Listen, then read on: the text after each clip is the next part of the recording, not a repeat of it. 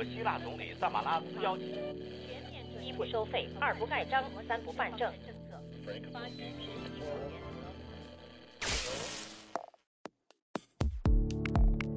新闻不都是冰冷的，故事不都是虚假的。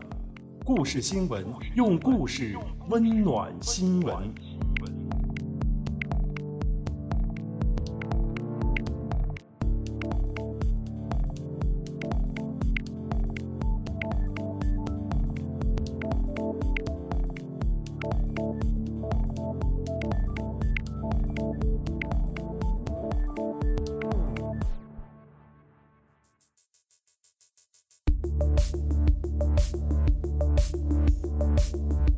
是新闻本期精彩内容：福喜食品事件引发关注，麦当劳、肯德基临时关门。事件背后，政府部门和洋快餐品牌如何处理危机？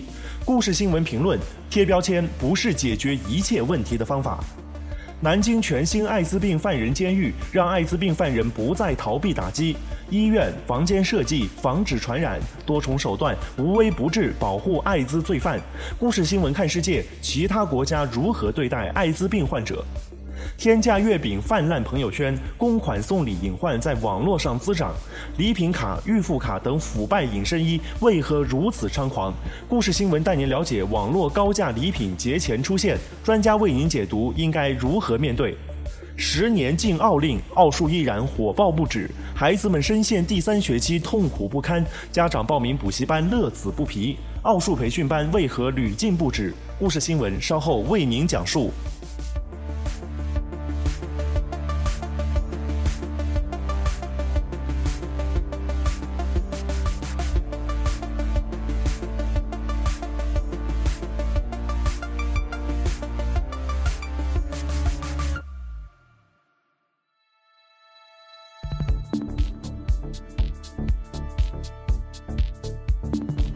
最近一段时间，又有一起食品安全事件让人感到触目惊心。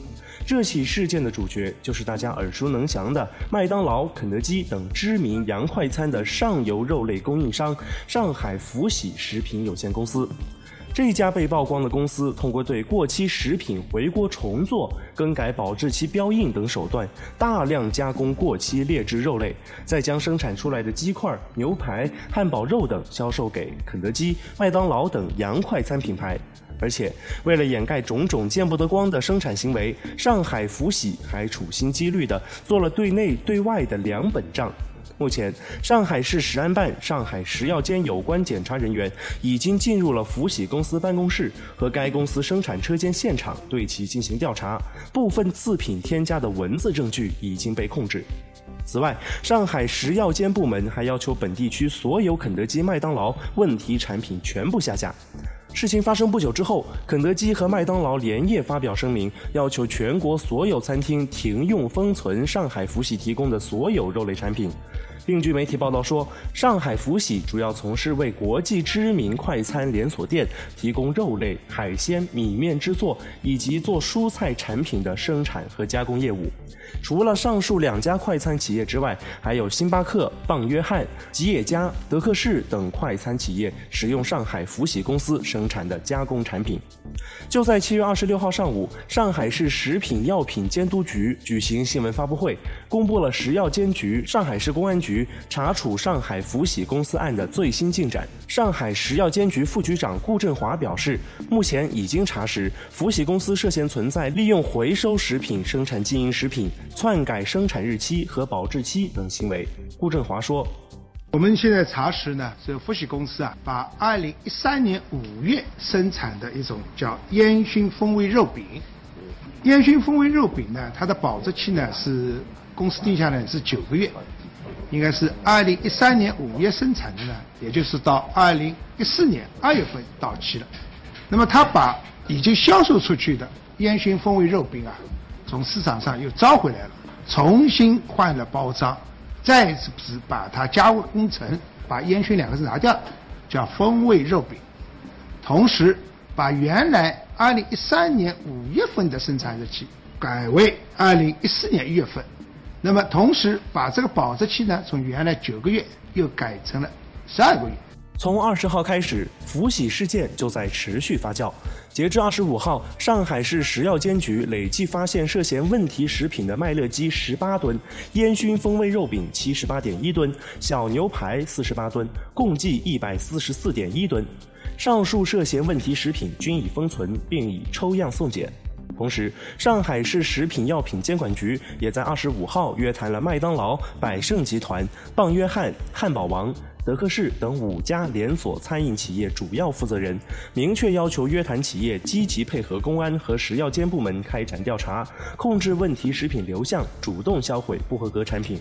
二十六号上午，中央人民广播电台记者拨打了上海麦当劳和肯德基的订餐电话，两家快餐公司均表示，目前公司已经封存并停用由上海福喜提供的所有肉类食品原料，只提供符合标准的产品。你好，麦乐送高兄一下啦。你好，我想问一下，你现在还有麦乐鸡吗？有麦乐鸡块，我们这边话麦乐鸡块是有的，因为那边餐厅还没有做完嘛，所以还有。除了鸡汉堡还有我们的麦香鱼以外，其他的汉堡啊都已经没有了。那小姐，现在我们为了保证食品安全，只提供了符合标准的食品，因此已经决定停售了上海富喜供应的产品了。那短期之内我们会给您提供都是一些有限的餐点。那我们现在只提供的是符合标准的产品。随后，记者拨打了肯德基的订餐电话。我们这边是立即通勤并提供了有上海富喜提供的所有肉食类产品原料。肯德基部分餐厅的两款早餐产品，这是猪柳蛋堡和香嫩烤肉堡，将会受到影响，处于短期缺货。呃，具体情况的话，也可能在送康网站菜单为准。中央人民广播电台的记者也对北京多家麦当劳门店进行了走访。北京的情况如何呢？问题的产品是否已经下架？这几天，北京部分二十四小时营业的麦当劳餐厅贴出了告示，暂停营业。有记者走访了位于北京市的部分麦当劳门店，这些店里除了麦香鱼之外，与鸡肉、牛肉以及猪肉相关的产品已经全部停止供应。二十五号，北京地坛附近的麦当劳餐厅从晚上二十二点开始暂停营业。阜成门附近的一家麦当劳餐厅也因设备维护，于二十五号二十三时到二十六号七时暂停营业。而中央人民广播电台的记者于二十六号在位于广安门附近的麦当劳门店看到，除了几位工作人员之外，店里只有一位客人在用餐。工作人员说，除了麦香鱼之外，其他主食全部停止供应，薯条、甜点、饮料还可以提供。中央人民广播电台的记者通过麦当劳订餐电话咨询，客服说主食和套餐只有麦香鱼，不清楚何时恢复正常订餐。自从二十号，麦当劳等快餐品牌的原料供应商上海福喜被爆出食品安全的黑幕之后，麦当劳第一时间通知了全国所有餐厅，立即停用并封存了上海福喜提供的所有肉类食品。二十一号，麦当劳中国有限公司称，近期全国部分餐厅可能出现产品断货的情况。二十四号，麦当劳中国决定终止与上海福喜的业务合作，逐渐将供应来源调整为福喜旗下的河南福喜。期间将继续向河北福喜采购部分产品。从目前的情况来看，上海福喜被曝光的负面影响还在持续。现在最新的情况是，上海公安部门已经依法对五名涉案人员采取刑事拘留。二十五号下午，上海福喜食品有限公司的母公司美国欧喜集团亚太区总经理艾百强代表福欧喜投资中国有限公司诚恳地向中国的百姓道歉，同时代表欧喜集团表示对上海福喜公司的行为难以置信和不可接受，对上海福喜公司的违法行为表示愿意承担全部责任。而在美国当地时间二十六号，福喜母公司 OSI 集团公司宣布必须收回上海福喜生产的所有产品，中国国内的业务将由全球新的管理团队接管。总部的支持团队正在陆续抵达上海，未来将严格按照总部的质量管理的国际标准进行运营，并对上海福喜现任及前任高管展开彻查。一旦发现任何不当行为，将对相关责任人员采取果断坚决的行动，包括处分或法律行动。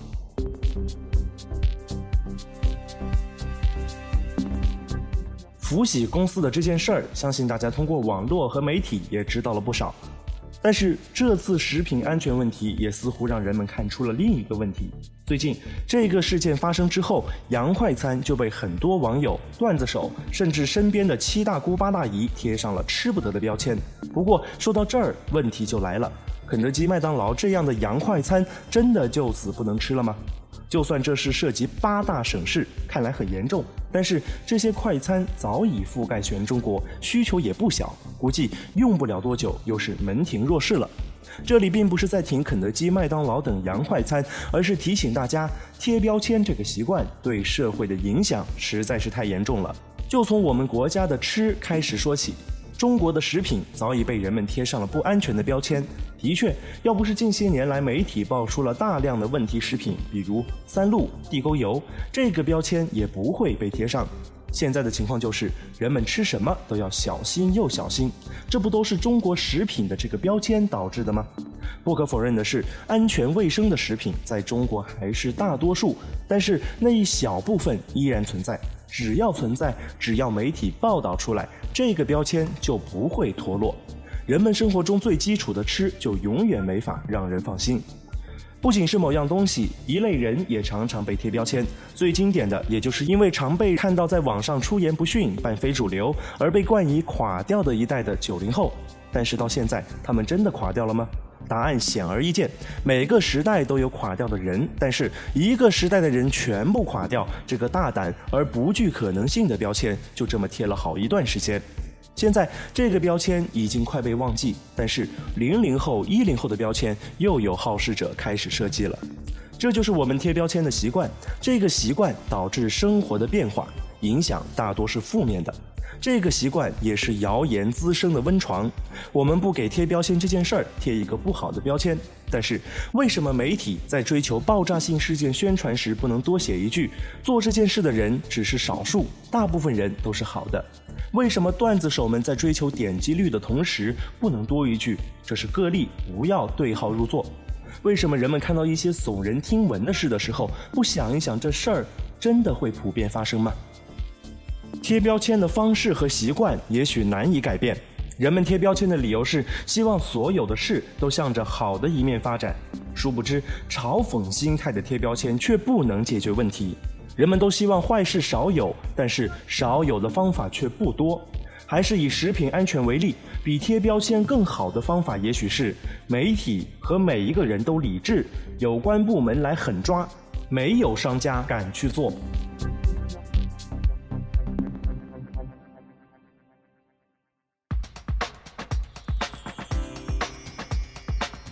近日，安徽人杜某因为再次盗窃而被南京警方抓获。熟知规则的杜某被抓之后，又一次亮出了自己艾滋病人的身份。因为按照惯例，遇到这种情况，警方只能批评教育后放人，没有地方关押他们。不过这一次，杜某的特殊身份没能成为帮他逃避打击的护身符。南京首个关押艾滋病嫌犯的特殊监区现在已经投入使用，可以确保及时收押患有艾滋病的犯罪嫌疑人。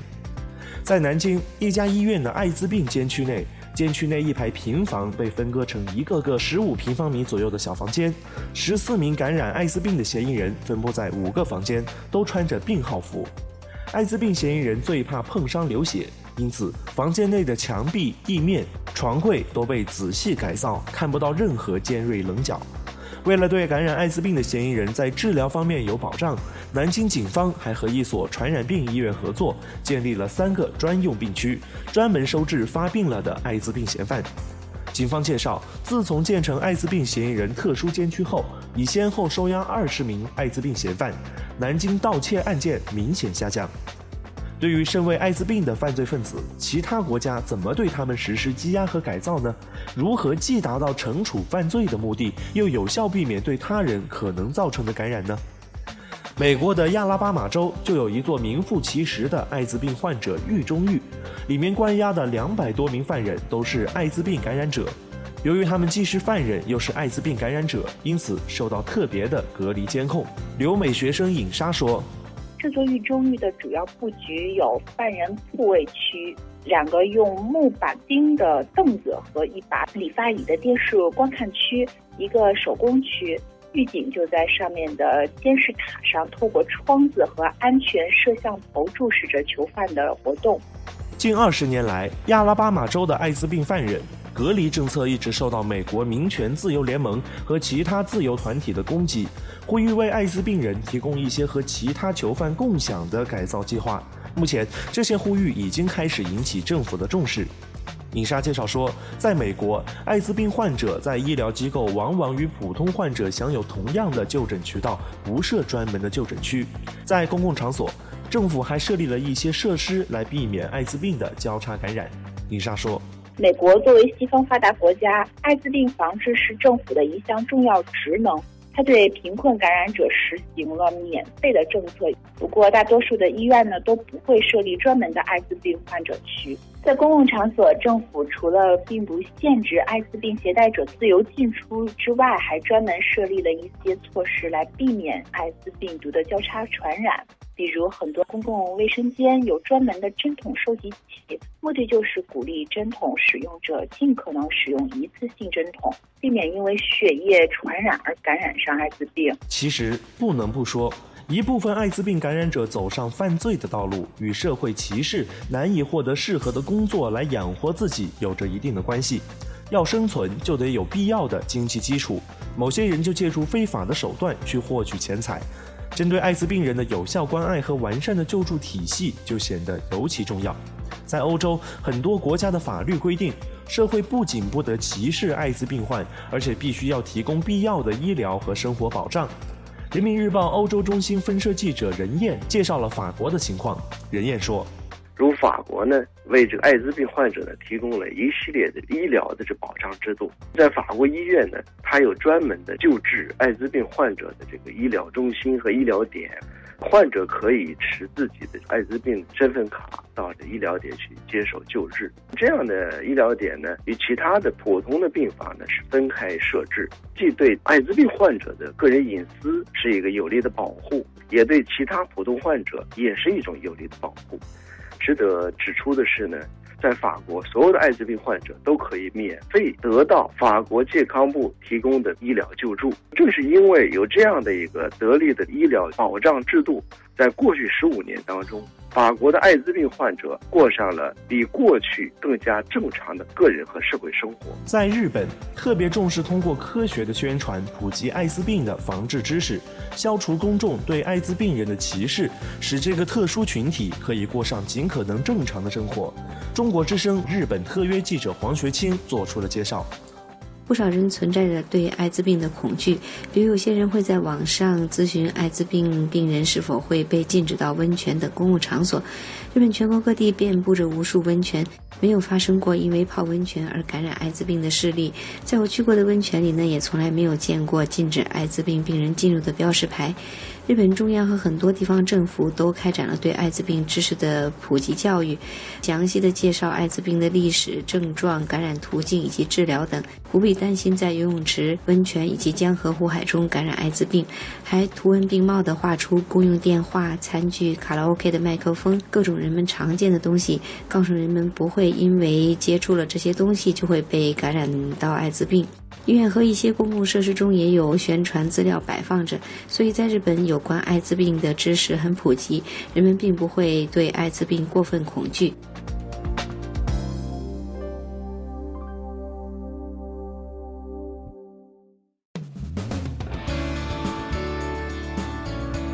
马上就要到中秋节了，说起中秋节，月饼就是人们经常讨论的话题。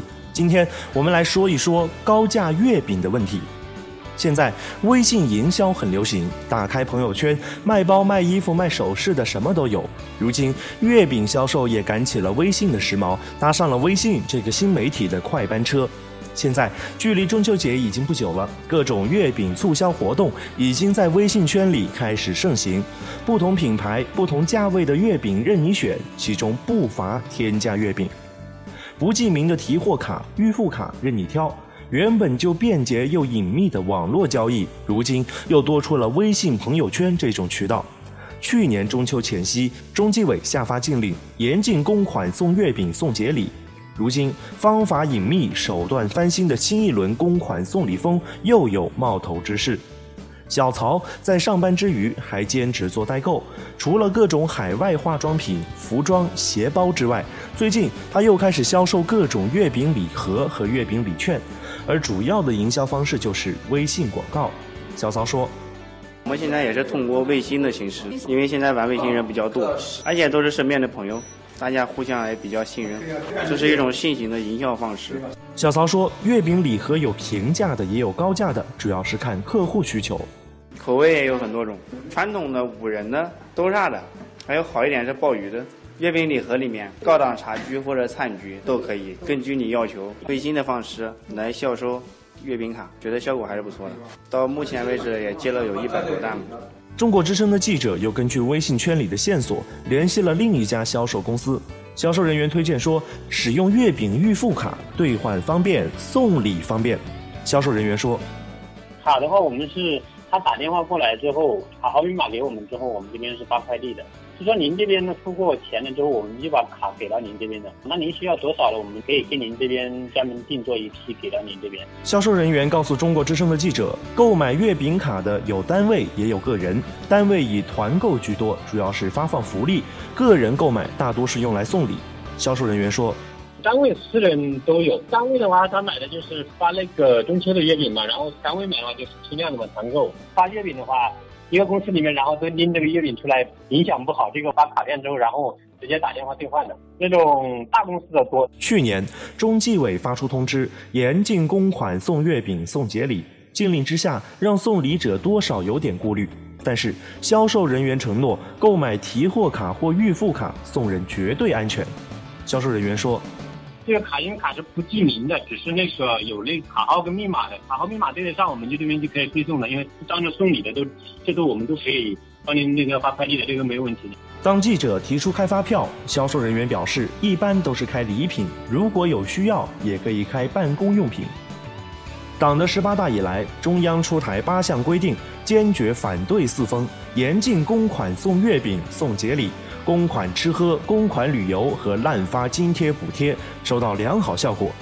一年以来，高档烟酒礼品变烫手了，大吃大喝显得扎眼了，人民群众切身感受到了习习清风。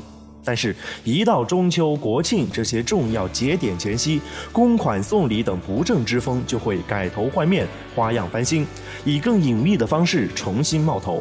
对此，需要格外谨慎。中国社科院中国廉政研究中心副秘书长高波指出，作风建设最难的就是防止反弹。高波说：“实际上，很多人可能他是在这个高压看施下，他不敢，他内心深处啊，这个不想的问题啊，还没有解决。从当前的情况看呢，我们处在这个治标的关键期。那么，像这样一些问题，纠而复生啊，死灰复燃。”啊，我们也应该有所准备。对于当前公款送月饼回潮之势，对于还有可能出现的各种四风隐身衣现象，高波认为应该多措并举，保持高压，打击态势不放松。那么，对于这样的一些这个穿上了高级隐身衣搞不正之风这样一些问题呢，我想他们有三怕：一怕群众监督，二怕媒体曝光，三怕纪委查办。那么多措并举啊，可以倒逼他们。进一步的收敛啊，直至呢，从不能逐渐到不想。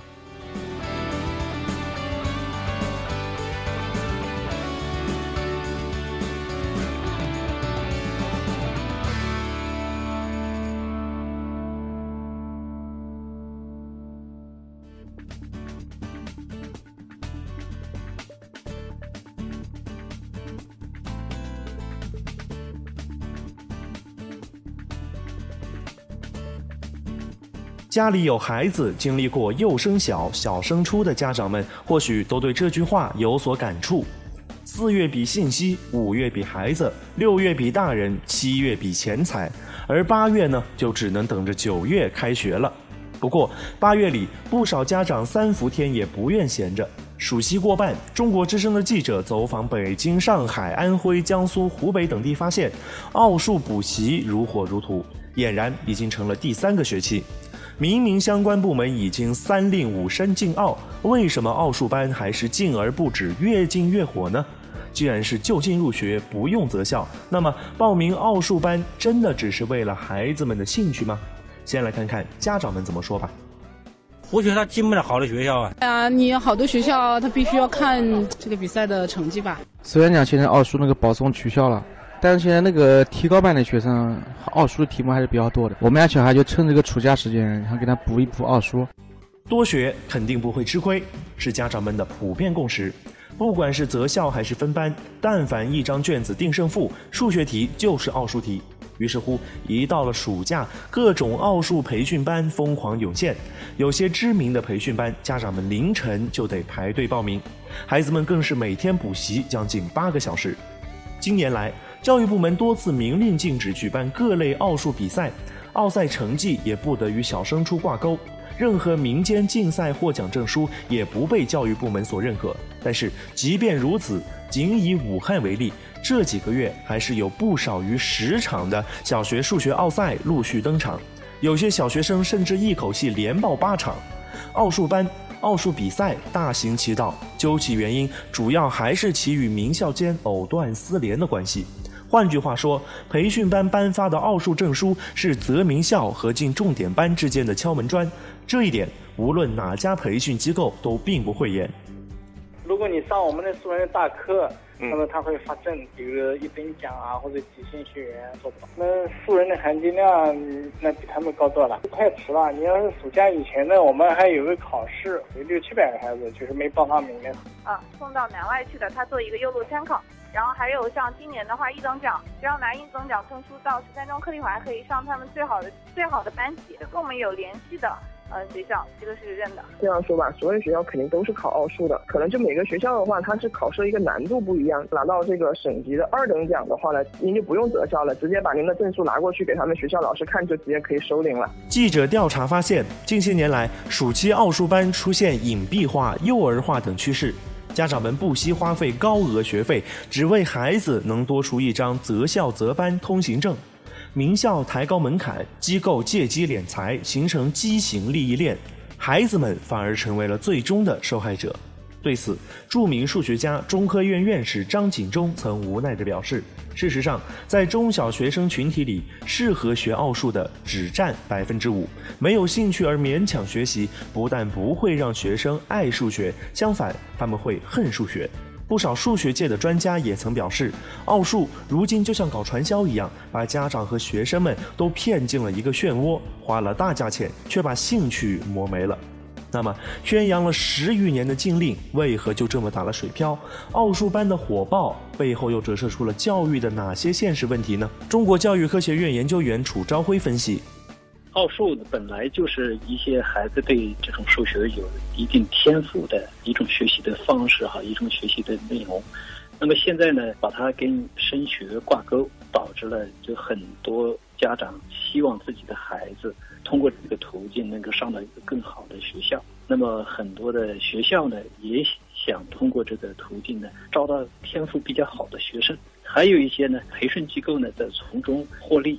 觉得这是一个赚钱的很好的方式，所以呢，这几个方面合到一块呢，就导致了我们现在这种奥数呢变形了，呃，变成很多人他的利益的一个诉求。进而不止背后的原因呢，是由于这个比较好的学校还存在，就是学校之间的差距还存在，呃，选择学生这种现象依然存在。这两个因素呢，就导致这个现象就难以消除。那么，奥数熄火的根本解决之道，是不是我们常说的教育均衡化呢？楚朝辉说：“实际上呢，不是禁止奥数，而是要让奥数回归它原本的状态。最关键的呢，是要让这个学校之间是均衡的，非理性的这种择校呢能够消除。同时呢，要把奥数这种评价呢作为多种评价的一个方面来考虑。”而不能够把它作为甄别一个孩子是不是智力上比较好的一个标准。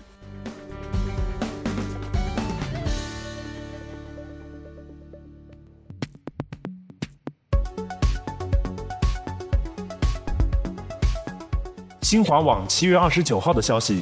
鉴于周永康涉嫌严重违纪，中共中央决定依据《中国共产党章程》和《中国共产党纪律检查机关案件检查工作条例》的有关规定，由中共中央纪律检查委员会对其立案审查。